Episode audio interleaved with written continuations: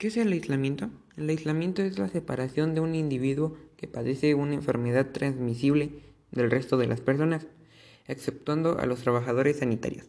Los diferentes tipos de aislamiento se utilizan como medida para evitar la transmisión de enfermedades infecciosas. ¿Qué es el aislamiento social? Es salir de una domesticidad entendida como un espacio aislado y dominado por la sociedad patriarcal permite la visualización de otras maneras de convivir para las mujeres en sus roles reproductivos y familiares. Yelin menciona como ejemplo de aislamiento social el hecho de la violencia doméstica. ¿Qué causa el aislamiento social? El aislamiento social aumenta significativamente el riesgo de una persona de morir prematuramente por todas las causas, un riesgo que podría rivalizar con el del tabaquismo, la obesidad y la inactividad física. El aislamiento social se asoció a un aumento de casi el 50% del riesgo de demencia.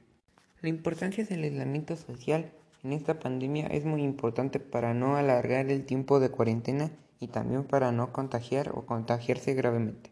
El aislamiento social nos afecta en la sensación de soledad y el grado objetivo de aislamiento social son factores de riesgo tan poderosos para la mortalidad como la hipertensión, el cigarrillo o el colesterol alto. El aislamiento social real y percibido está asociado con un mayor riesgo de mortalidad temprana.